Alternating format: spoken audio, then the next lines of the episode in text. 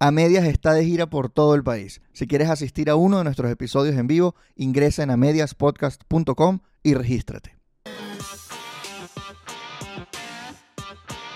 Y esto es A Medias. Un un- episodio económico. con nuestro invitado especial, Jesús Palacios de Ecoanalítica, ecoana- e- economista. ¿Máster en qué? Finanzas. En finanzas. Cosas que yo no sé absolutamente nada. y conductor del podcast de Ecoanalítica que se llama Enfoque con analítica. Enfoque Ecoanalítica. Eso, vayan a verlo, vayan a verlo. Y también eres parte de Tertulia y Dinero. Bueno, A veces, que va pues. mucho. Sí, sí, sí, sí. sí. O sea, sí, sí. Bastante colaboradores con Tertulia y Dinero, sí. Gracias por estar aquí, Jesús. Vamos a hablar de, de economía. Este es un episodio para saber cómo estuvo 2023 en términos económicos y cuál es la perspectiva ya hacia el- la segunda parte del Porque capítulo mucha de 2024.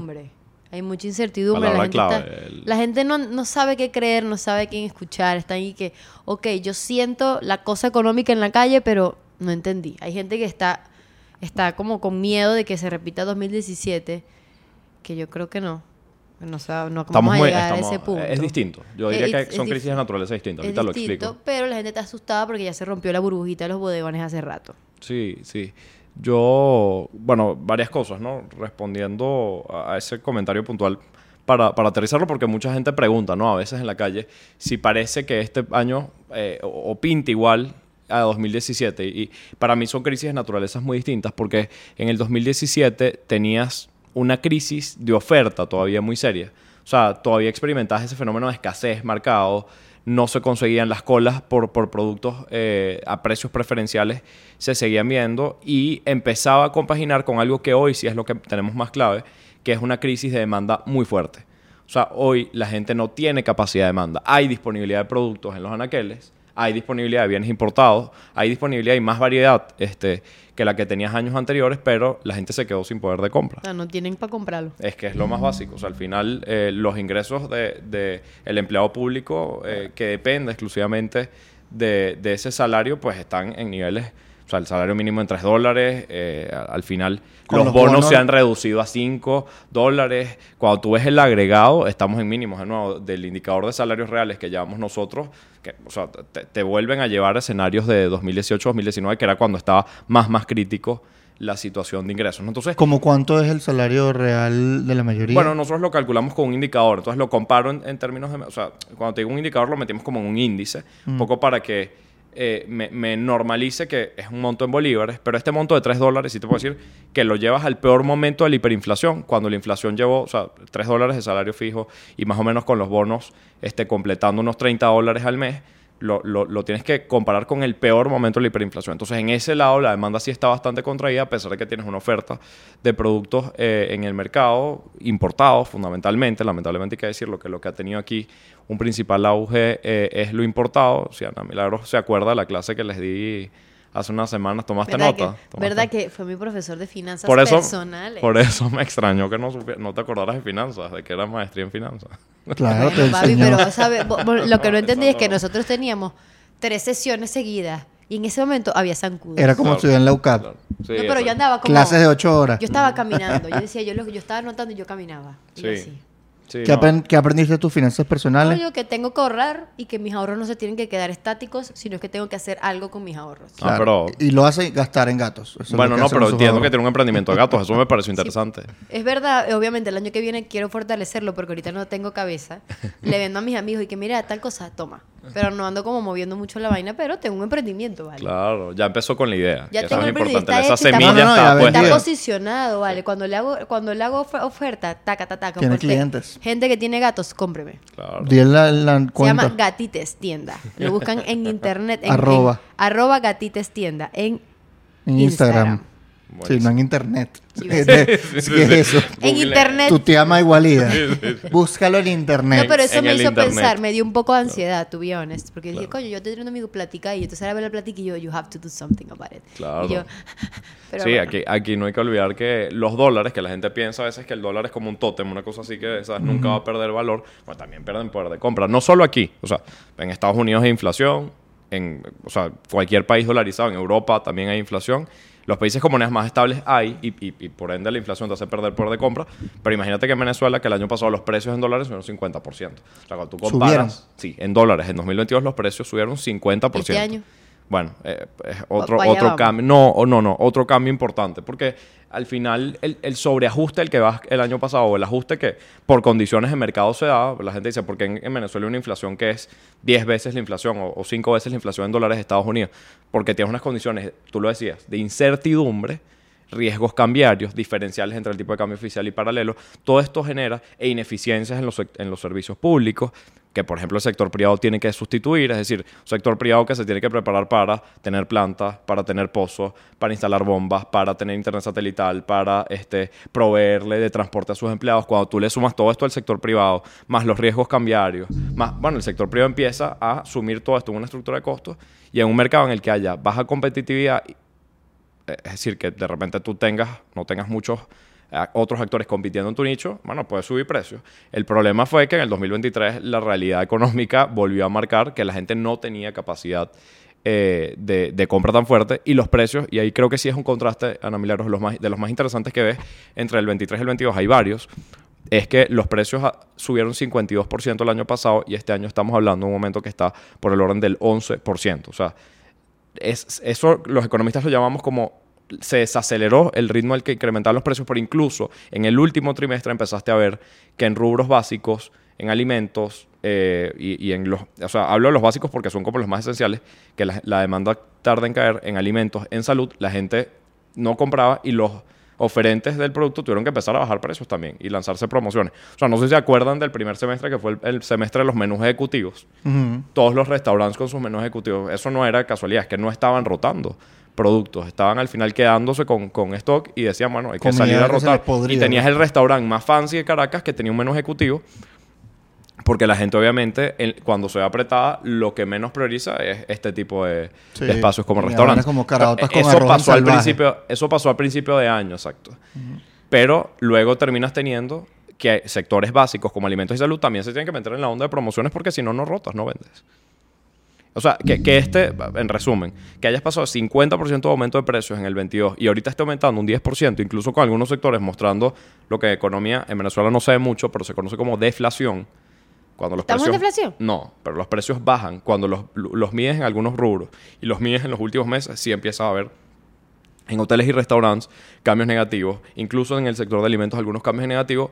Eso, para ustedes es una buena noticia o es una mala noticia eso, les pregunto, ¿no? Coño, para mí por, es buena porque yo, yo bueno, pago menos, pues, pero me estoy poniendo del, de- del parte Pero de... va destruyendo de la economía. empresas. va destruyendo la capacidad de reposición del Y negocio siento- y, y va limitando los márgenes y haciendo menos atractivo un negocio en un país tan riesgoso. Entonces, a ver, yo sí creo es, como, que... en- es como el efecto de los... Es para ver si te estoy entendiendo el tema de, de la deflación, que en realidad no es deflación, ¿no? no, o sea, que, o sea, sigue que en habiendo inflación. sigue habiendo una inflación, pero muy desacelerada. pues. Es como ahorita que los apartamentos, en, por ejemplo, en Margarita cuestan que 6 mil dólares, 10 mil dólares, Exacto, 11 mil dólares. el- y el año el pasado quizá costaban 20 mil. Yo puedo comprar un apartamento en Pero es un tema de en oferta. dólares, en 6 mil. Ah, alguien me dijo que lo compró estos días, estaba vuelto verga, pero había que cambiarle. Le metieron 4 Tenía- mil. Tenía que llegar a poner el piso porque no había... Sí, pues. le- le- pero me, me dijeron, le metieron 4 mil y ya lo pusieron a alquilar. Pues. Como que tampoco bueno. estaba. eh, Bueno, Bueno, Ta- será no estaba en la quilla. El dinerito una- en cuenta, el dinerito Una en cuenta. inversión en Margarita, ¿será? Una Pero- inversión. Pero, eh, es, eh, o sea, ¿es un tema de oferta y demanda? ¿O es un tema de que sencillamente si no vendes, Pero, quiebras? pero es un tema de oferta y demanda. O sea, eso es un tema de oferta y demanda porque no hay plata porque para al final gente. tú tienes tu oferta y tú dices, bueno, yo prefiero mantener mi oferta ganándome este margen que no me permite ni, rot- o sea, ni, ni reponer un inventario nuevo, pero tampoco, o sea, al final me quedo con una cosa ahí paralizada. O sea, me quedo en el peor de los dos mundos. No vendo, no compro nada nuevo, un producto que pueda ser más atractivo. Entonces, ¿qué dicen los negocios? Si la demanda está tan débil, por eso sí es un tema de oferta y demanda, porque tienes la oferta ahí parada, pero la demanda muy débil dice, bueno, vamos a hacer este, 100 horas de productos mucho más baratos. Este, vamos a hacer en Black Friday aprovechar y rotar los inventarios que no han rotado. Claro. Este, o vamos a hacer el menú ejecutivo. Entonces, bueno, lo- los comercios dijeron, hay que ver cómo activamos un poco eh, esta... Eh, o sea, algo de interés que haya al lado de la demanda porque el consumo estaba muy contraído y entonces la noticia es que esa desaceleración de precios lo que te refleja es que también el consumo estuvo lento este año. Pues no, no, fue, no fue el año...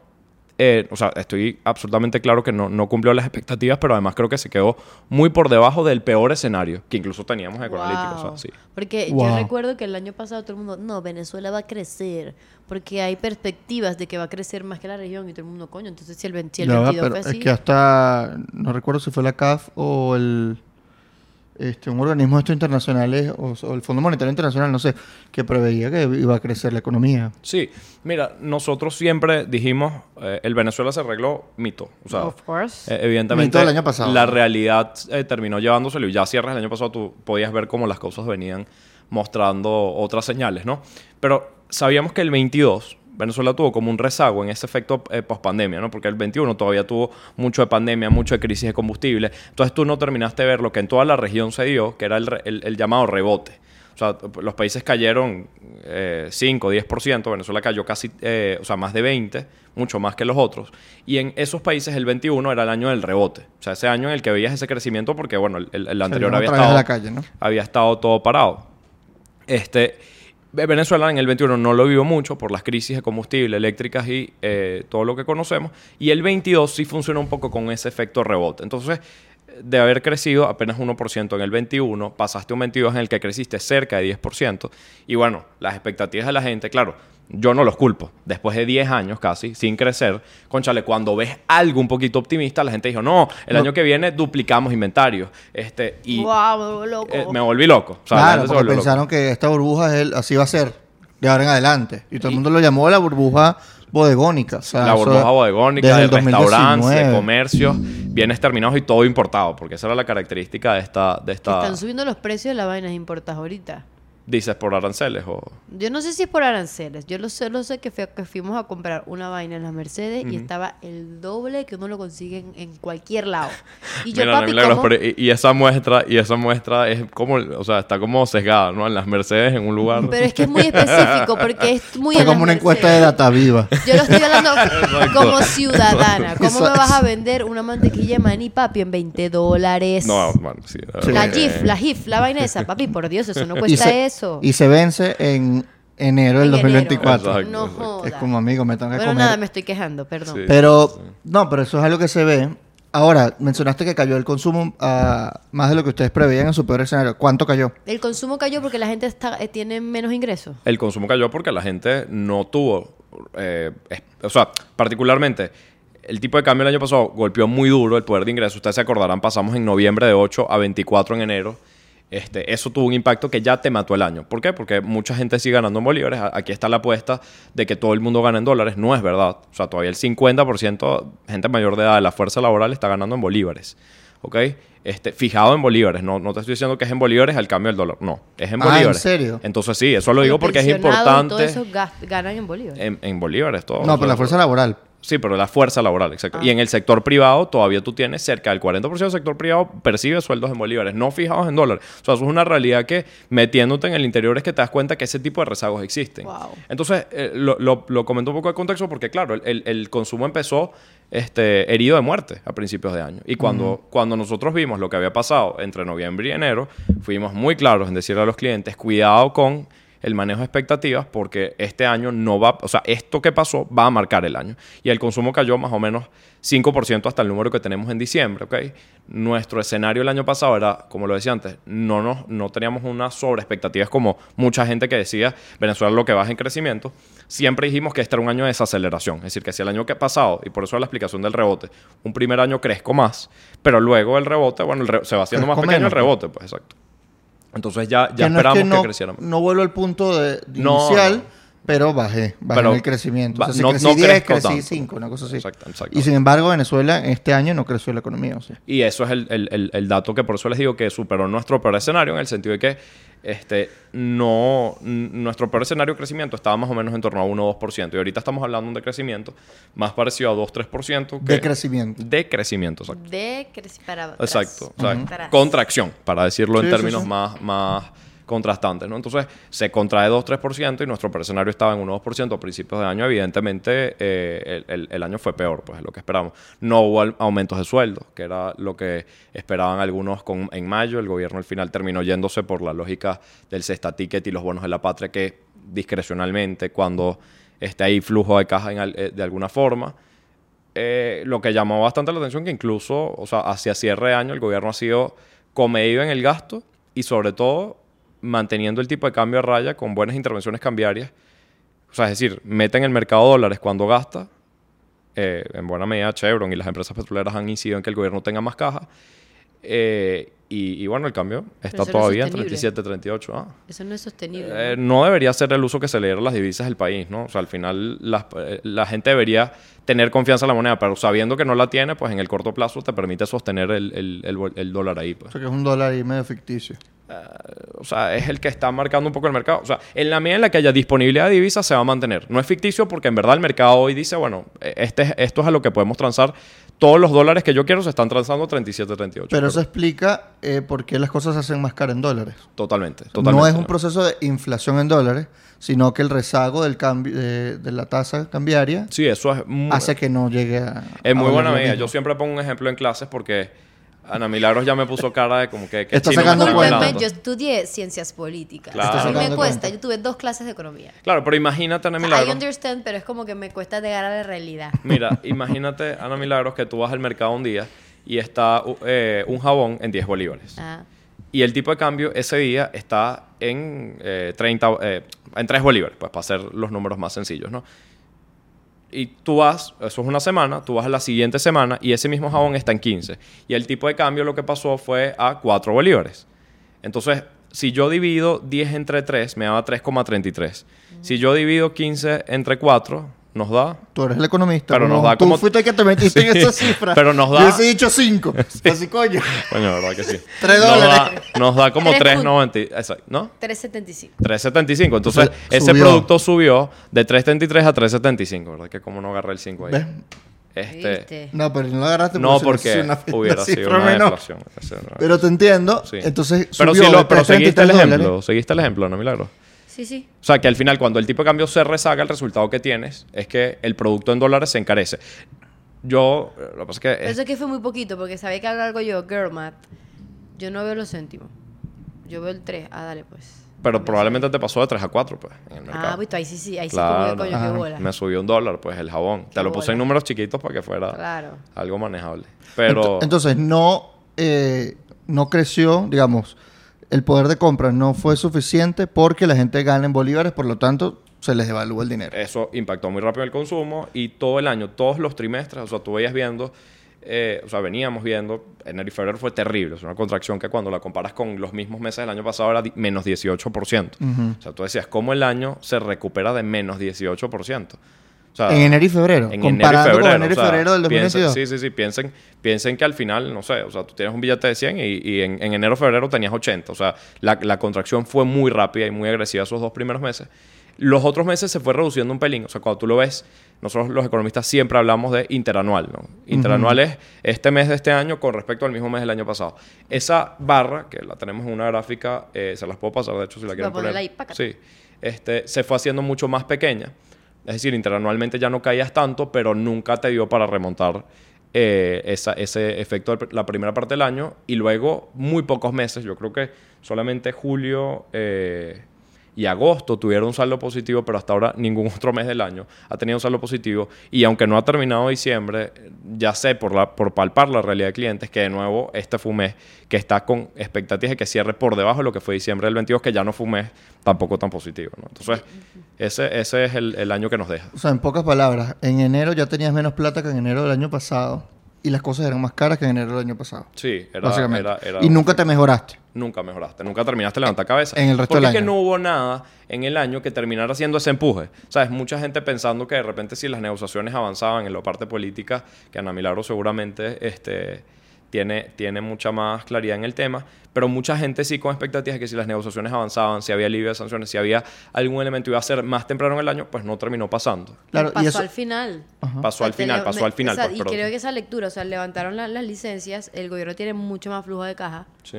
Eso va a tener impacto en la economía en el corto plazo. como Mm. cuánto por ciento más va No, a sin duda, sin duda. No, Pero- nosotros tenemos... Antes de llegar ahí, yo quería decir algo importante. Es que hay un secreto a voces de que a partir de que metieron preso a el, el antiguo ministro, Ministro de, de Petróleo.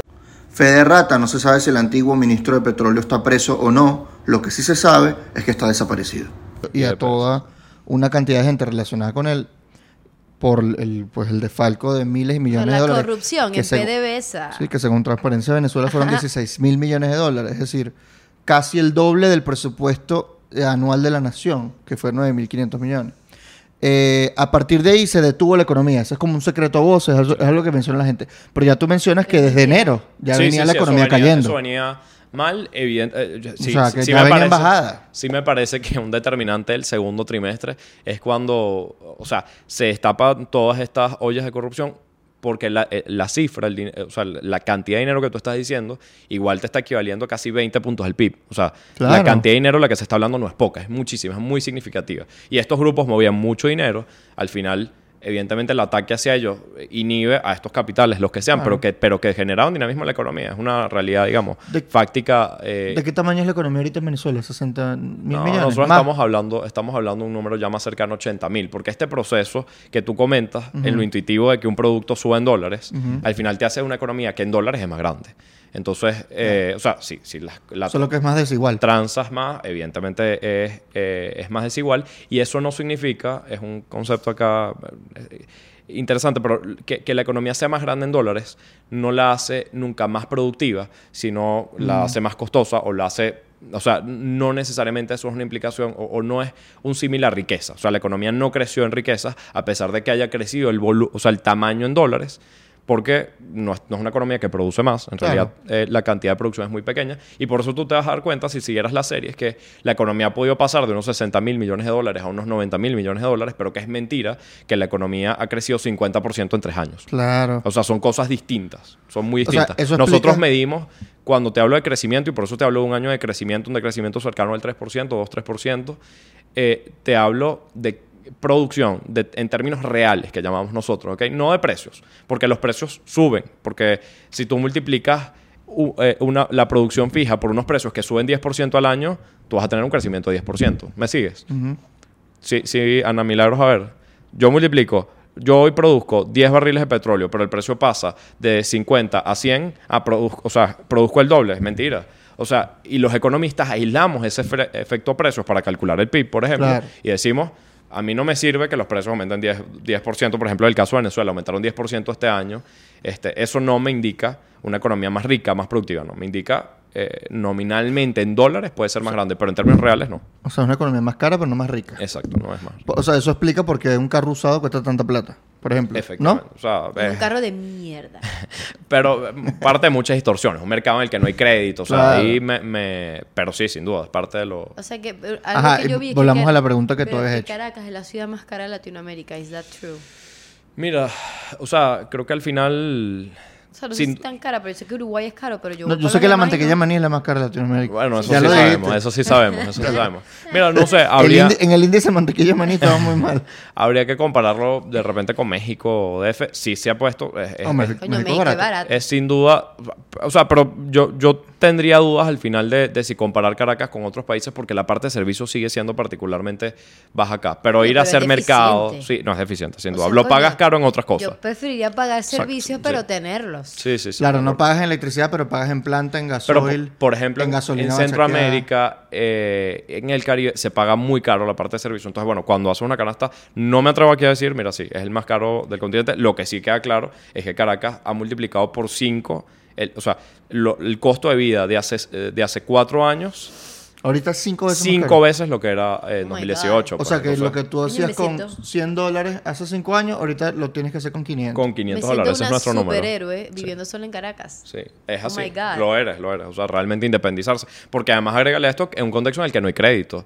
Este, Ningún tipo de opción de financiamiento. O sea, eh, Yo te quería preguntar eh, sobre eso, sobre el tema de que... Pero tú también le hiciste una No, pregunta la de hace las rato. sanciones. ¿Era las sanciones? Sí, sí, sí. ¿Cuál Sí. era? I don't know, I already did- lo hice. ¿No te acuerdas? Fue la de la, la- la de la licencia. Que sí, ah, sí, que si la licencia va a ¿Cuánto va a permitir como un crecimiento, un, Ah, impa- un ok. impacto. No sé si crecimiento, utilizar esa palabra, yo Sí. pero un impacto en el corto o mediano plazo en la No, economía. sin duda, sin duda. Y, y- porque la sanción tiene como dos cosas que son muy claras para el gobierno. Por una, te va a ayudar a aumentar los niveles de producción petrolera porque van, o sea, efectivamente las empresas mixtas empiezan a activarse otros actores aparte de Chevron, Eni, Repsol, este, incluso los chinos de nuevo retomando interés. Hay que ver en qué medida porque, porque bueno, no han salido, han pasado cositas con los chinos cuando han venido acá.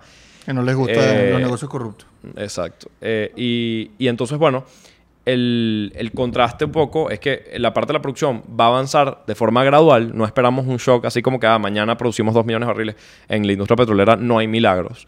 Pero por la parte de precios, sí, al gobierno se le van a reducir muy rápido los descuentos. Es decir, el gobierno operaba hasta 2022 con un esquema muy oscuro y opaco y, eh, digamos, como estaba sancionado una paria del mundo, tenía que ir a, a tradear el, el- el petróleo en los mercados de Malasia, Singapur, para que los vendieran a los chinos, a unas refinerías privadas chinas. Todo eso tenía costo financiero, por decirlo así. Entonces, yo iba a vender, eh, el gobierno salía a vender pan y como el pan estaba envenenado, este, en términos prácticos, coño, al final tenía que salir a, venderlo a precios más baratos. Los intermediarios que lo lograban colocar en algún lado se llevaban plata. Y esa parte, los precios, inmediatamente ya, vamos, ya estamos viendo una reducción importantísima. El gobierno venía trabajando con descuento de- del barril de 30 hasta 40% en algunas partes del año. Y los números del año pasado, pero por, por cosas distintas, llegaron hasta ser a 60-70% por temas de corrupción. Eh, pero ya en este momento del año nosotros estamos calculando 10% en, lo- eh, en el descuento, o sea, se redujo mucho. Eh, y pensamos que el año que viene muy rápido vas a pasar a tener descuentos de 5% en, en, en la producción, o sea, en los precios. Mientras Entonces va a aumentar mucho, va a aumentar mucho. O sea, en descuento para que están hablando del precio. Tipo, ellos Exacto. iban a vender este barril, lo vendían en 100 dólares, cuesta 100 dólares, y cuando tenían que tramoyar por las sanciones, coño, le quedaba, no sé, 50. 50 dólares. 60. 60 y de Todas las vaina. vueltas que tenían que hacer O sea, lo llevaban estas vueltas le quitaban el- 10, 10, porque 10. son los intermediarios, ¿no? los intermediarios. Para que no, la- para que el, el- el consumidor final no le afectara las sanciones y lo afectaran a su, a su cuenta bancaria, qué sé yo, tenía que haber muchos, muchos, muchas personitas en el camino Claro. que Y ganaban su tajada. ¿no? O sea que todas, ahorita- todas se llevan tu, su tajada. Este, a veces se llevaban más de lo que eh, oficialmente se acordaba. O sea, era un proceso realmente con muchas irregularidades que al final hacía que el Estado venezolano tuviera mucho menos eh, ingresos petroleros de los que debía reportar, ¿no? Claro. Entonces, por ahí, eh, lo- los descuentos se reducen y generas más caja. Eso es muy inmediato. El efecto de la producción, si lo vemos más gradual, pero vas a estar, sí deberías estar consistentemente todos los meses subiendo unos 20 mil, 30 mil barriles y eso te va haciendo más caja. Eso va a tener un Pero efecto eso claro tiene impacto en el país. tiene impacto en el país porque la industria petrolera genera algo que llamamos también efecto multiplicador. O sea, que al final contrata gente, esa gente tiene más poder de compra, este, contrata servicios, este, no solamente empleados directos, indirectos, eh, a los hogares de los empleados y a los servicios que contrata la industria petrolera, pues va a generar un efecto. Bueno, de hecho, ahí sí, ojalá no nos equivoquemos en nuestra apuesta, pero nosotros tenemos en las expectativas que el Zulia, por ejemplo, tenga con Petroboscan un año de, de remontada y recuperación porque, porque sí, la situación es, Por es favor, bastante... O sea, usted- porque parten de una base muy baja. y Ustedes eso han ido a- al interior a sacar Sí, data. Yo leí algo de Estado Sucre que era muy... Sucre o Sí, Falcón. el- Falcón, Falcón. Era Fue Falcón. Falcón y yo leí eso y dije, lo leí hasta la mitad, no me quiero sentir mal, Claro. sigo. Sí, sí. Pero era algo con el, con el, con el comercio, ¿no? Sí, menos 20% de caída en la actividad Verga. económica en lo que llevamos de año. Eso es que se fue la gente, Sí, básicamente. básicamente, porque ya venía. O sea, si tú estuvieras en 2012 y cayó 20%, bueno, cayó de algún lado, pero que estés en 2023, después de toda la macrocrisis que hemos vivido y también caigas 20% es impresionante. Pero, pero es un reflejo de que al final mm, las fallas estructurales no se corrigieron. La gente no tiene un poder de compra, no recuperó el poder de compra, no tiene acceso a financiamiento, los servicios públicos siguen fallando. Y. eh, Esas bueno, son las fallas estructurales. Las fallas estructurales las que hablamos. Y de, de eso me lleva a la pregunta de las finanzas. ¿Por qué Sí. todavía no hay créditos? O bueno, ¿cuál, ¿cuál crees tú que es la razón? No, por, final- much- por muchas razones, ¿no? O sea, el crédito, la, la banca también hay que decirlo, la, la pasó mal en esta transición de una economía de bolívares a una economía más dolarizada, porque la banca al final no tenía acceso eh, a, por ejemplo, prestar los dólares que empezaba a depositar la gente, eh, porque la banca se enfrentó a unos niveles de encaje eh, legal realmente muy, muy agresivos. O sea, estabas hablando un momento de tres tipos de encaje legal que básicamente, por encaje legal, por cierto, me refiero a la cantidad de dinero que si tú depositas, la banca está limitada de salir a prestar. Y el negocio de la banca no es más que Prestar plata. prestar plata y lo que yo le gano a la intermediación financiera. Ahora la banca se ha reinventado y gana de las mesas de cambio. O sea, por Claro. ejemplo, de Y salir el a cambiar de dólares es de a- 70%, ¿no? Algo está en así. 73%. O sea que de cada 10 dólares ellos no pueden prestar 7.3. Exactamente. Y generalmente el encaje legal en un país donde... Está en torno Normal. al 10%.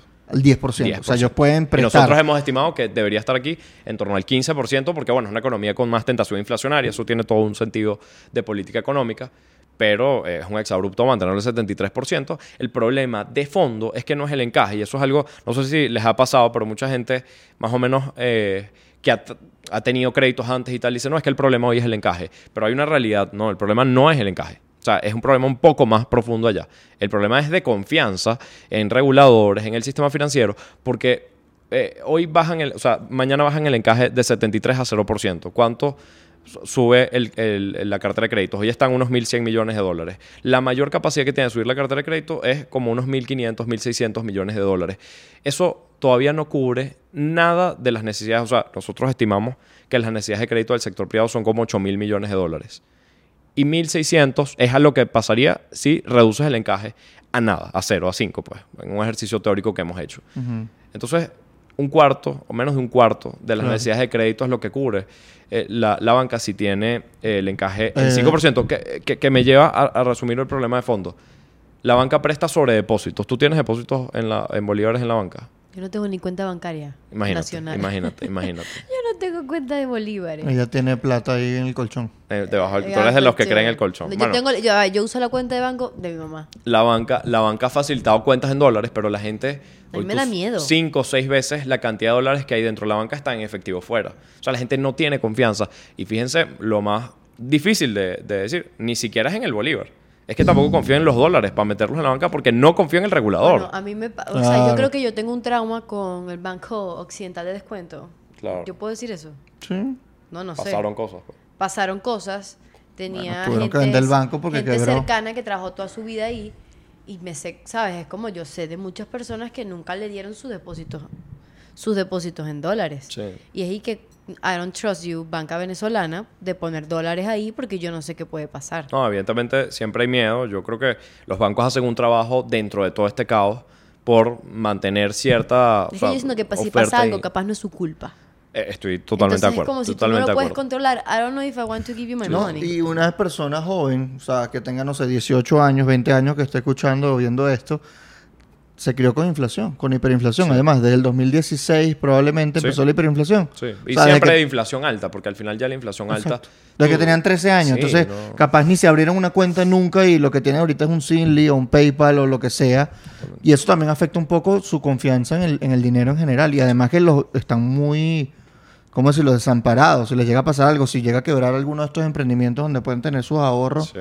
¿Qué pasa con ellos? Ha O sea, pasado, o sea, con FTX el año pasado. O sea, Exacto. final mucha gente que tenía, o, o gente que en Binance tiene eh, sus ahorros, Ajá. es muy delicado, porque estamos muy expuestos por la misma situación de vulnerabilidad. Bueno, ¿dónde busco alternativas para guardar mis ahorros? Ahorita hay bancas en Venezuela que tienen bolívares y dólares. Correcto, no, eso lo está diciendo, que al final la banca ha hecho un esfuerzo por facilitar algo, porque transaccionalmente es muy complicado trabajar solo con dólares en efectivo, no hay vueltos, el sencillo es complicado, pagar una... Y si haces un CERE te da miedo porque si te cierran la cuenta, que si una Exacto. vaina, que no la uso. Entonces la banca lo que ha dicho es, bueno, además que hay una oportunidad de negocio para ellos, aunque todavía no les han dejado prestar sobre los dólares, por eso digo que la banca la ha pasado complicado con la dolarización, pero, eh, oye, al final si tú puedes pagar en dólares con tu tarjeta nacional, es más fácil pagar una cuenta de 12,51. Si la vas a pagar en efectivo es complicadísimo, que te den vuelto y que tú puedas...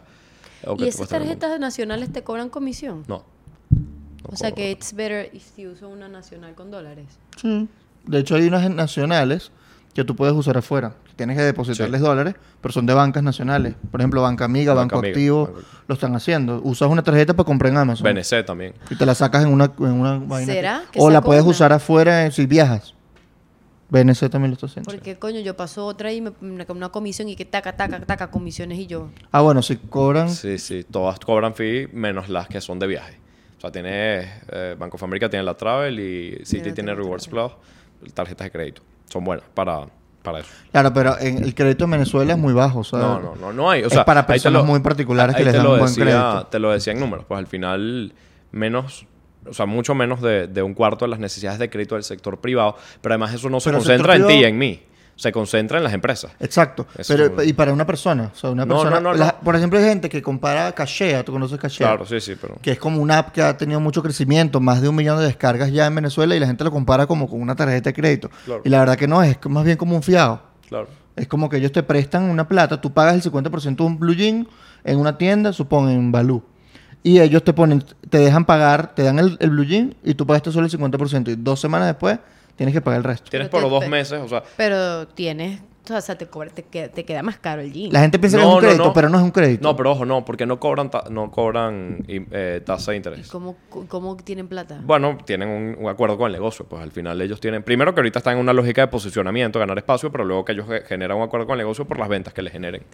O sea, ahí es parte Una del- comisión, pues. Exactamente. O sea que si yo me quiero comprar este jean y está en 50 dólares, yo pago 25. 25 y después Te lo en los llevas. próximos meses pa- pago esos 25 y no más. No me queda más caro el jean. No. ¿No? Eso lo hace cachea. Entonces Cachea. mucha gente está recurriendo a eso como un crédito. Sí. Pero ¿cuál es la diferencia realmente? No, realmente no es un crédito, no te cobran tasa de interés. eh, los plazos son muy corticos. Un crédito generalmente estás hablando de meses y aquí estás hablando de semanas. Eh, aquí, eh, además, asociado a un producto específico. No es que Cachea te da una línea de crédito para que la uses en ir al mercado, sino que, bueno, tiene que ser un comercio que esté afiliado a comprar una cosa específica y en el comercio cerrar el acuerdo con Cachea, que generalmente escaneando un código, una cosa muy sencilla. Yo lo he hecho en, en EPA, en Beco. O sea, por ejemplo, sirve para, para, para compras de ese, o sea, las tiendas que están afiliadas, pero han crecido bastante las tiendas afiliadas. Y eh, otra de las diferencias un poco es que no te cobra interés eh, plazo de semanas y va como objetivo específico. Se llama BNPL, o sea, es una eh, compra ahora y paga luego.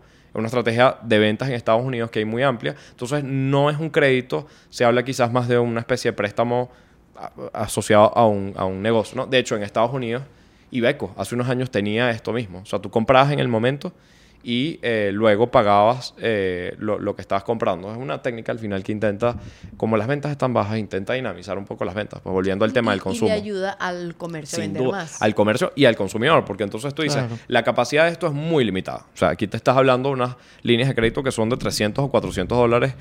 Creo que 350 creo que es el límite más alto si sumas todos los puntos y lo usas y de pagas cachea. todo de cachea. Sí, se puede comprar un televisor, una cosa así. Exacto, pero es, lo voy a bajar. pero es una cosa muy puntual.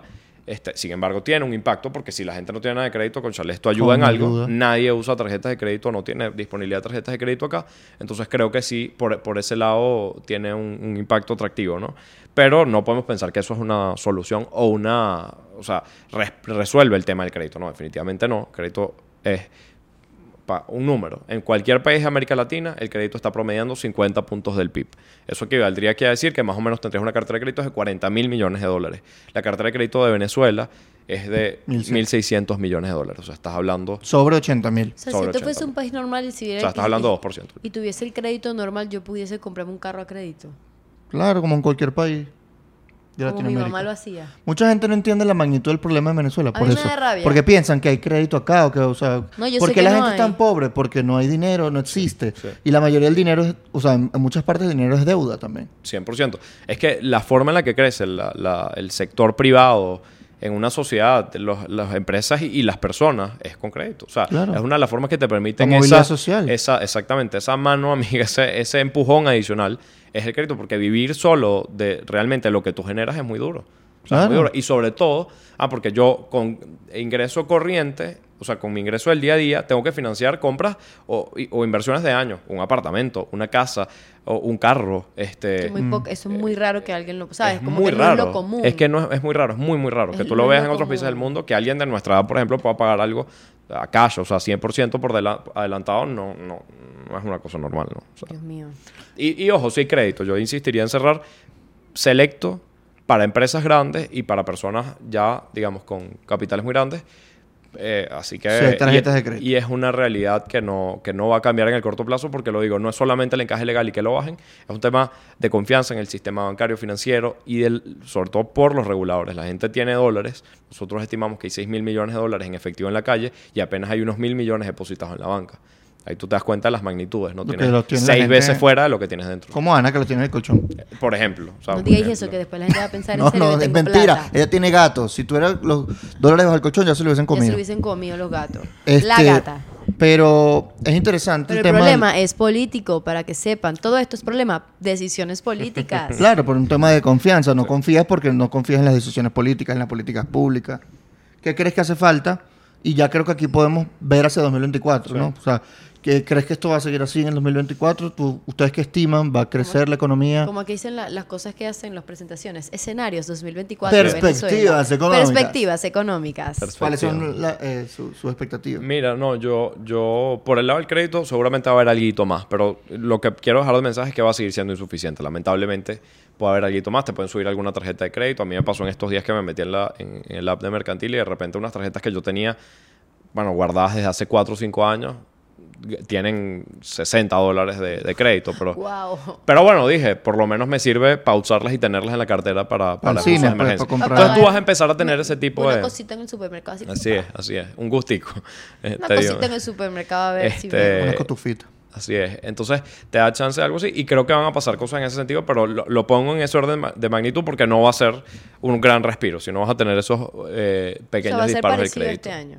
Exactamente. O sea, no, no vas a tener unos incrementos importantes por el lado del crédito. En crecimiento, no. Yo sí, eh, si lo llamamos a consumo y crecimiento, nosotros sí tenemos unas expectativas más optimistas este año, así como teníamos la certeza de que el 23 era un año de desaceleración, aunque pensamos que no iba a ser de contracción, que es distinto. Eh, el 24 sí esperamos que sea un año de crecimiento. Y, Oh. y, y Pero espera- por la licencia, quiero saber si eh, es eso. Mira, es la combinación de algunas cosas, eh, pero la licencia sin duda incide. Eh, las elecciones inciden. O sea, el tema, el detonante del 2024, y, y vuelvo a la palabra que usaste para empezar, de muchísima incertidumbre, porque incluso, bueno, hoy el debate, sí, no debate, pero la, la, eh, evaluación de escenarios de si hay incluso elecciones, porque hay escenarios hoy en los que puede no estar la elección presidencial que toca el año que viene. Eh, pero en el escenario de una elección el 2024 sabemos que el gobierno va a gastar más. ¿Cuánto va a gastar? Ahí te lo dejo quizás también más a ti porque va a ir muy asociado al grado de competitividad de esa elección. En la medida en la que yo tenga que apostar por una elección más competitiva, voy a tener más incentivos para gastar más. En la medida en la que la elección pierda competitividad este, y es No un riesgo real, bueno, ya tampoco tengo, o sea, voy a gastar porque seguro se va a gastar, pero se puede gastar en menor proporción. Y, eh, y, el, y el lado de los, de, de los alivios o el alivio de sanciones sí tiene una incidencia clara, por lo que contaba antes. Incide en que los precios ya inmediatamente hoy el, el gobierno los empieza a cobrar mucho mejor, mucho más precio de mercado, ya no tengo que pagar esos descuentos gigantescos, y porque la producción va a ir subiendo, como te decía, 20 mil, 30 mil barriles, este, más O sea, menos. Pueden bajar los precios en el país. o sea, yo estoy pensando desde personas que caminan un mercado. Sí. Mira, yo le diría a la persona que camina en un mercado que, que probablemente la apuesta es que si el gobierno empieza a gastar más, suba sueldos públicos. Si los sueldos públicos suben y los bonos suben algo y, y la gente empieza a gastar más, las empresas, los comercios van a tener más dinero para pagar mejores sueldos. O sea, creo que, que por ese lado vas a poder reactivar un poquito más la demanda. Por eso es- nosotros llamamos estas cosas como efectos multiplicadores. Cuando eh, el gobierno empieza a gastar más plata, la economía siente ese impulso y nosotros lo hemos visto por años acá, ¿no? Cuando, cuando el gobierno gasta se siente, lo que pasa es que luego se siente por inflación, ¿no? Es como, como que dicen que la HIP pica dos veces, el- la inflación también De pica eso dos te iba a veces. preguntar, ¿cuál es la, la inflación de este año en comparación con la anterior? ¿Fue menor? Sí, fue, bueno, yo hablo de inflación en dólares porque creo que la de bolívares ha, ha perdido peso. La de, la de bolívares pasó de 300 y va a cerrar este año, parece, por debajo de 200. ¿ok? Está cercana a la Argentina y todo. Sí, ¿Ah, yo, sí? bueno, O sea, nuestra... Argentina está en 120. Ciento- Ojo. sí, y, y esperamos ya en el primer trimestre del año que Argentina nos pase, por cierto. Oh my God. Uh, qué Coño, disculpen. ¡No hay plata! En el primer trimestre en inflación nos ganan los argentinos en bolívar, o sea, en moneda local. Wow. En, peso, en ¿no? dólares era lo que te contaba, exacto, en bolívares nuestros versus peso allá. En dólares era lo que te contaba. Pasamos de 50 a 10. El año que viene hay que ver. Ya, todavía. 50% dólares, 50% en dólares en el 22 11. y 10%, y Inflación. 11% este Me año, sí. Sí. inflación, ¿no? Inflación en dólares, exacto. Ok, como la it's medimos. not that much. Bueno, pero 11% Vamos a que jodas si no te subió el sueldo. Pues. Exacto, Que 11% acá que no, no. no suben el sueldo desde mayo del 2022, Sí. ¿no? Ah, no, era, era el gobierno obrero del trabajador. Si no subió el sueldo hace un montón de tiempo. Para pensar, señor. Ya van para casi, no, ya van bonos, para casi dos años de sin aumento sueldo. Exacto. Estás hablando de principios del 22. Pero Exacto, entonces ya van lo que como- hacen las empresas públicas es dar un pupú en bolívares, pero te dan unos, unos bonos Sí, en dólares. sí. Pero Ajá, que y Totalmente Y discrecionales. que al final de año no van utilidades, que al final no te permiten No. planificar. Y, y a- incluso hubo un bono de 0.5 dólares hace poquito. De 18 bolívares. ¿Sí? El bono yaquero. El bono Sí, yaquero, 18 bolívares. No pueden 18 comprar la hoja de la yaca. Sí, ahí ha sido... Eso no cuesta una caja de cigarro. Total, ha sido, O sea, ha es sido muy, muy, muy fuerte, la, lo llamamos los economistas, política monetaria restrictiva y la fiscal. O sea, el gobierno ha estado realmente conteniendo mucho el gasto este año. Mm. Bueno, porque también el año pasado, cuando se le fue el yoyo en noviembre y el, dólar se disparó como se disparó, dijeron ya va. O sea, sabemos que esto cuando pasa tiene todavía muchas consecuencias. Y el año empezó muy mal, como lo decía antes, por eso. Entonces, bueno, de cara al 24, eso va a incidir y nosotros estamos hablando de escenarios de crecimiento eh, por el lado, en, en buena medida provocados por el alivio. Tenemos un escenario que si el alivio se mantiene todo el año, creces cerca de 10, quizás un poco más de 10%. ¿Y si por ciento, y si no, estás creciendo como 4. O sea, y si Ah, pero es bastante lo que están estimando. Si quitan Sí. la licencia y siguen las sanciones, cosa que ahorita, ahorita yo no pienso que vaya a pasar, pero uno nunca sabe, pero ahorita no creo que sea tan probable. Sí. Por lo menos no en el corto plazo. Si vuelven a poner las sanciones y sigue la vaina, va a ser 4% el crecimiento. Va a ser 4% de crecimiento, es lo que estamos estimando. Ok, pero por lo menos no vamos para atrás. El 4 es el mínimo no. y el 10 es el máximo. Exactamente, exactamente. Eh, pero 10 es bastante. 10 es lo que creció en 2022. 10 es lo que creció en 2022 y quizás pudiera ser mejor, pero ahí sí la gradualidad va, va a tener mucho que ver con cuánto gaste el gobierno en un año electoral, ¿no? Y, eso, y que eso permita todos estos efectos positivos que estoy diciendo, porque lo que sí digo es que lamentablemente ni siquiera, a pesar del clima positivo que podía haber en el país después de los acuerdos de Barbados, que veas las cosas avanzando quizás en lo político y que el gobierno empezaba a cobrar, eh, digamos, el precio completo del petróleo, diciembre está cerrando muy mal. O sea, y el 2023 está cerrando muy mal. El 2023 ya sabemos que no la dio. O sea, no, no fue un año Sí, que... Con- bueno. Económica y políticamente está cerrando horrible. Hablamos de consumo y básicamente hablamos de comercio, no, no tanto de comercio. En- O sea, De- en el sentido de creció más, eh, no, no creció, decreció, hubo contracción en todos los ámbitos, en todos los rubros. No, ¿O no, hubo no, alguno no. que le fue No, mejor? yo, ahí, bu- buena pregunta, porque al final... Yo eh, me acuerdo de eso. la- ah, Yo me acuerdo de tu Ah, ¿te tabla. acuerdas de, tu- de las... Ah, sí, sí. ah, bueno, algo que le quedó de la... la milagro, qué bueno. Sí, nosotros hablamos de una economía de pirámide de Maslow también, lo decimos claro porque Lo una economía de, esencia- de, de necesidades esenciales cubiertas, ¿no? Y entonces alimentos, salud, cuidado personal fueron los sectores que más crecieron y sectores asociados un poco a ellos, empaques, eh, Mm. distribución o transporte, lo que tiene que ver con almacenaje, esos son los sectores que han tenido como mayor dinamismo este año. ¿no? Pasa, pasa cosas curiosas como que tecnología se metió entre los sectores ganadores, eso Sí, siempre me gusta mencionarlo. Sí, porque, bueno, tecnología lo cuento en particular. A mí me parece una reflexión positiva de las empresas que tenían años que no invertían en sistemas operativos nuevos, que estaban dependiendo del SAP, que ya no funciona desde hace años bien porque ya no tienes dólares Cadivi, que era una realidad, las empresas compraban SAP a pesar de que el, tamaño de mercado quizás no, no, no les daba para tanto, pero se beneficiaban con, el, con Cadivi y operaban con unos sistemas desfasadísimos, este, sin inversión en, en- eh, eh, ¿cómo se llama? líneas de producción nuevas, tal. Y hay empresas que empezaron a decir, ¿sabes qué? Si yo me mantengo en este mercado, la única forma que me mantenga en este mercado, que el, el consumidor está tan empobrecido y que empieza a haber competencia importada sin aranceles, con todas las facilidades que conocemos, es que yo me ponga a ser un poquito más competitivo y productivo. Y hay empresas que este año dijeron, mira, invierto en capacitar a mi personal, invierto en tecnología eh, y en sistemas. Son empresas de tamaño más pequeño hoy, pero que también han ganado algo en eficiencia. Y ojo, eso siempre me parece un mensaje en positivo, decir que a pesar de las dificultades, los empresarios estén pensando en cómo ser más competitivos, en cómo ser más productivos es, y, vías para innovar, es de verdad esperanzador, pues, que haya todavía gente pensando en eso después de todos los golpes que se ha llevado. Claro, sobre todo el sector pr- privado en el país. Muy duro y- o sea, en los y- últimos y- 20 años, 25 años. Y de nuevo hacer esto sin financiamiento, oxi- o sea, a, a pulmón propio, es, es- Es la naturaleza del emprendedor. pues. sí, al O sea, final que que seguir creyendo. resiliente y, y- y seguir apostando porque esto salga. Porque casi piensan, es que si esto no sale, es que este era mi plan A, mi plan B, mi plan C. O sea, yo estaba apostando a hacerlo aquí. Y eso nos lo dicen muchos empresarios cuando, cuando lo vimos en el país. Entonces esperamos un crecimiento. Eso es una buena noticia. Sí. Para el 2020. Coño, sí, ya no, ya me siento como mejor. Yo estaba ahí que no, que va a ¿Qué venir el pasa año que si el, viene. si el año que es político, en teoría político electoral, Sí. se vuelve eh, convulso? O sea, Que ¿qué, qué es- pasa si no hay fecha de elecciones Es hasta junio, que eso es por algo ejemplo? muy probable. O sea, el año que viene es, está lleno de incertidumbre y, y me puedo arriesgar a decir que quizás el riesgo político del país aumente, porque es que no sabemos lo que va a pasar, no sabemos cómo se va a tratar las elecciones, no sabemos lo que va a pasar Estados Unidos, negociaciones, María Corina, el gobierno. Entonces todo eso está como en veremos, ¿no? el O sea, tema te- Guyana como que se enfrió, pero se enfrió, está pero ahí en la no sabemos mesa. si de la nada hacen ah, y lo vuelvo a sacar. Sí, es que es, es un tema... Está como raro ahí ese es tema. un tema de conveniencia política al final también Claro. cuando se saca. O sea, a pesar de que quería ser un tema de interés nacional, lo que queda muy claro es que es un tema de conveniencia política.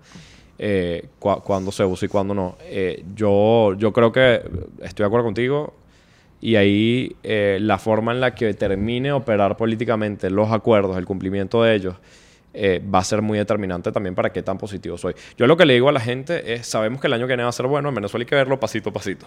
Entonces sabemos que el año que viene va a ser bueno, yo no sé qué tan bueno vaya a ser el 25, me encantaría realmente apostar porque sigan buenos años de crecimiento, pero lo que vemos en el corto plazo es un mejor 2024 y, y hay que ver qué pasa ese año para, para proyectar a futuro. Porque también tienes elecciones en Estados Unidos que te va a incidir en el 25. ¿no? Sí.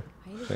En Estados Unidos en 2024. Ya, ya pasaron 20 eh, Sí. desde el 2020 que eligieron a alma, Biden. Dios. Mira, y mm, claro, el- tú dices que el 2024 va a crecer, bueno, eh, probablemente porque el gobierno tenga más caja para meter plata en la, en la economía. Sí.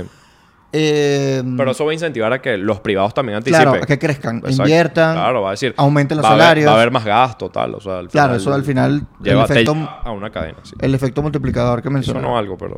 No, pero está bien, está conectado. Pero sonó como si. Como si se hubiese desconectado. No sé si es con. No, no, no. No, capaz lo No, no, no, sonó así. Está bien. Está bien. Está bien. Eh, entonces, 2024 es un año, digamos, relativamente positivo. Si alguien quiere emprender o alguien quiere hacer algo con su dinero, que tiene algo ahorrado, Finanzas personales. ajá, que por ejemplo... Pasamos a otra ¿qué sección del sí, capítulo ¿Qué de podrías recomendar tú, o tal vez no recomendar, Sí. qué has visto tú que donde hay rendijas o posibilidades Tips. de hacer algo? Tips. Sí, mira, yo eh, se los comentaba en- justamente en esa charla que tuvimos eh, en la que estaba Ana Milagro, que los sectores más básicos está clarísimo porque en esta economía son los que tienen más repunte, pero también si tú, eh, o sea, es un país de oportunidades en muchísimos nichos. O sea, en el que todavía, aunque lleguen ofertas de productos importados, todavía tú puedes conseguir, eh, bueno, pongo un ejemplo, mayonesa importada de Japón no se consigue, es muy difícil. El Kewpie Mayo, no sé si la han probado, pero es buenísima, buenísima, buenísima. Aquí no se consigue. Entonces, Cupid Mayo. sí, este, Yo ¿Pero le... eso para qué? ¿Para el sushi o algo así? No, para cualquier cosa. Es que la mayonesa japonesa sirve realmente cosa. para cualquier Wow. cosa. Sí, sí, Oh, ¿qué sí. La- en el mercado chino, a veces en el mercado chino del bosque, a veces se consigue. Pero es muy atípico. Entonces, eh, ah, estoy diciendo un ejemplo, o, lo- o los productos para los gatos que trae. Yo he contado tu ejemplo en, como en dos charlas ya esta en semana. serio, sí. qué bueno. Sí, sí, sí. Pero decirle cómo se llama mi hija que me Me tienes que dar el dato para Se darte llama la, publicidad. Tienda. Sí, me tienes que dar el dato. Pero así como tú consigues ese tipo de nichos en el que, bueno, de repente no llegan productos asiáticos con suficiente oferta a algunos mercados, que de repente no llega, este, no sé, eh, forros para un teléfono en particular. O sea, hay nichos de oportunidades. Yo lo que creo es que, que, que en la medida en la que tú conoces de un sector o un rubro tal, es o sea, es mucho más eficiente que Es tú te especialices en ese rubro o sector porque estoy seguro que más allá de los sectores ganadores que comentaba, alimentos, salud, cuidado personal, este, servicios profesionales, este año va a ser un año en el que van a volver a crecer, esperamos, las industrias principales del país, es decir, que veas un movimiento un poco más fuerte en construcción, Coño, que veas un bien. poco más de movimiento en manufactura. O sea, estás esperando que si se terminan de dar las cosas luego de abril, y, o sea, sobre todo lo que le pasa a los empresarios, ¿no? Que el horizonte tiene que ser un poquito más amplio y que no sientas que en tres meses ya quitaron las sanciones y se acabó todo. Si empezamos a generar certezas, que creo que en estos días de cierre de año, si algo le podemos pedir a, a los políticos es que se pongan, o sea, sigan la vía de ponerse de acuerdo para generar certezas, pues el, el país necesita certezas para, para crecer. Es que eh, haya esa visión de que luego de abril pueden seguir avanzando las cosas y marchando bien, pues cumplimiento de acuerdos y, y lo que comentaba antes. Este, y eh, van a crecer esos otros sectores, pero alrededor de eso, bueno, y mil cosas, eh, mil economías que se generan. Este, no sé, en lecherías cosas que se pueden hacer, en Maracaibo cosas nuevas que se pueden hacer si, si se recupera un poco la actividad ya. Entonces, todo, hay, hay que estar muy atento al mercado, entender eh, oportunidades que haya. En estos días, por cierto, eh, por ejemplo, en educación creo que hay muchas cosas que hacer. O sea, eh, métodos nuevos, el Montessori que se está aplicando fuera en todos lados y aquí todavía lo- lo- las escuelas, los eh, preescolares y, y colegios de niños no están trabajando en eso. Pero sí tienes en cada nicho mil Es cosas que puedes hacer. Es un país como siempre, ver el vaso lleno medio vacío, definitivamente por el lado de todo lo que hay pendiente por hacer, este, hay muchas oportunidades de innovar y pensar el nicho específico. eh, ahí lo importante es, disminuir incertidumbre con algo de información, es decir, qué, qué- cuánta gente más o menos me va a demandar, en qué sector debería ponerlo, qué es lo que quiere este consumidor en Maracaibo. Eh, o sea, intentar indagar con investigaciones de mercado, que hay algunas más formales, otras menos formales, pero meterle el ojo, porque donde pones la plata, mete el ojo.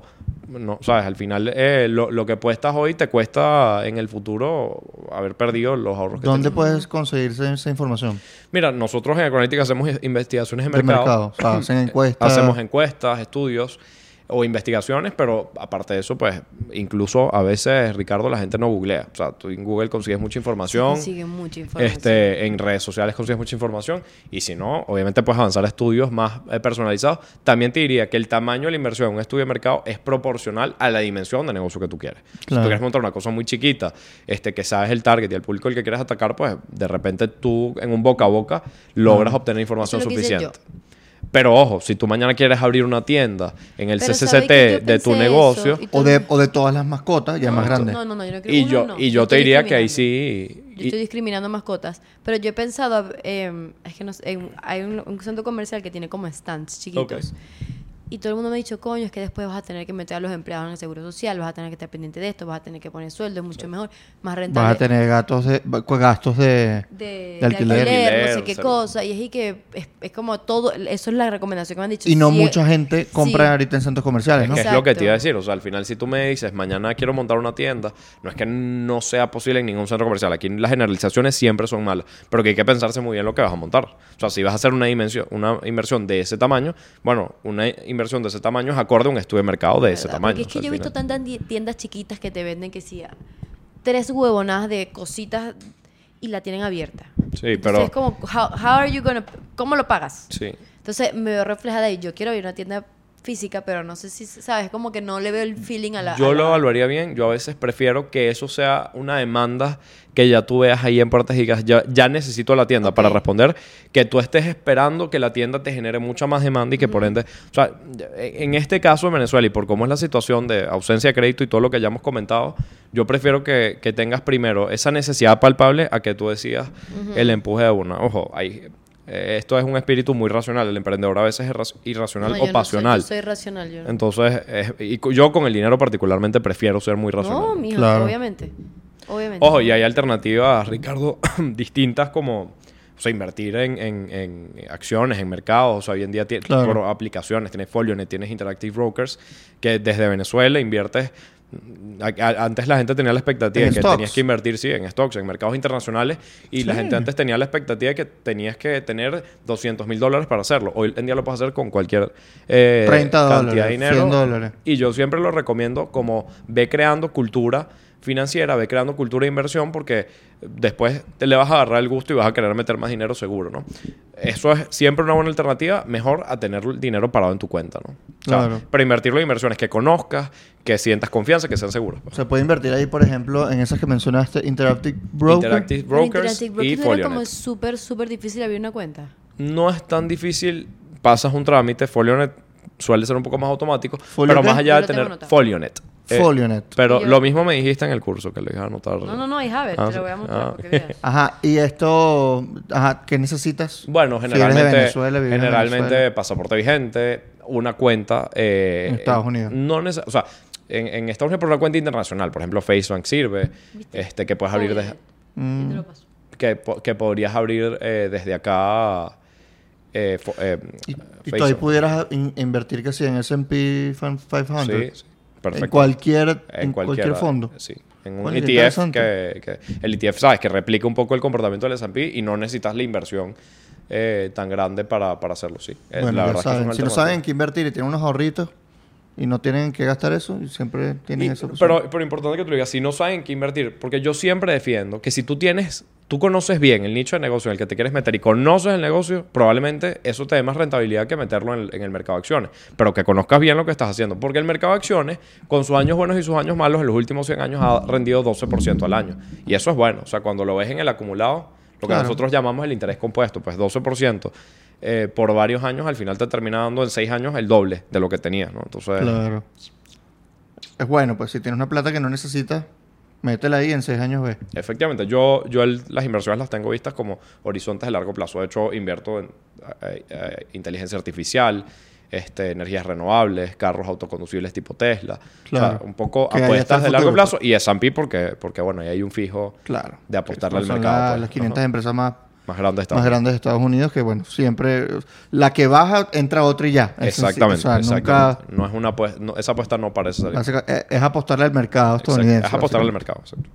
Eh, bueno, yo creo que con esto tenemos un... ¿Sabes dónde más pueden invertir? En nuestro Patreon. 5 dólares al mes. 5 dólares al mes. Y si quieres más información, la cuenta de Jesús. De verdad. Y mire, quiero mostrar Información mis- de mercado. quiero mostrar mis medias de Navidad. Tan bonitas. Porque me las regalaron mis amigos. Jesús también se trajo sus Es medias. verdad. Medias de Soto. Muéstralas aquí en esta cámara. que Aquí. ¿Dónde? Ah, tengo que subirlas Si te allá. la sube... ¿Ves? La, la gente fetichista de Epi seguro les gusta el podcast. Y yo tengo unas medias sencillitas aquí en... Papi, ¿me sabí que me di cuenta? clásicas. Que vos soy bien cifrino. Me gusta mi marca. Berto me la regalaron de ¿Qué cumpleaños. molleja? Tiene todo la misma marca y cuando fui a averiguar, un platal, ¿vale? Mentira. No me sorprende. no me mojonera. sorprende. Una camisa 80 dólares y yo, no, sí. Y yo la compro en 50 dólares. ¿Por qué? Porque la compré en oferta. Bueno. En Black Friday. Black Friday. Me compré mi camisita. En. Importante buscar ofertas. No, en pero eso- escuchen, no es por Eso echar- es algo nuevo. o sea, hace que- tiempo no se veían los descuentos. Exacto, pero yo, yo le estoy haciendo paja a Ricardo, pero eso es bueno hacer esas cosas. ¿Por qué? Porque yo pasé esa etapa que todo el mundo pasa que compren chain. Coño, vale. O compras barato, pues. Yo sé que es muy barato, pero esa franelita te va a durar muy poquito. Mira, Sí. desde que a mí se me abrieron huecos en franelas de algunas marcas, yo dije, yo no voy a comprar esta marca más nunca, porque sí, me cuesta 6 dólares, que de pinga, pero me rinde 10 lavadas. O sea, Eso es lo que dicen, que no hay recall de lo que no es bueno. Exacto, o sea, yo entiendo fast fashion, pero hay fast fashion que sirve. Por ejemplo, cómprate un Zara, un H&M, coño, te sirve tu vainita. Pero busquen lo que están comprando. Yo sé que es muy barato a veces, pero pueden ahorrar un poquito más y se compran algo de buena calidad que les dure.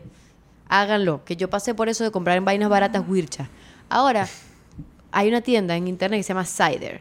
Háganlo. Buena ropa, buenos precios, les dura la ropa a mis queridas niñas y niños que quieren comprar ropa nueva.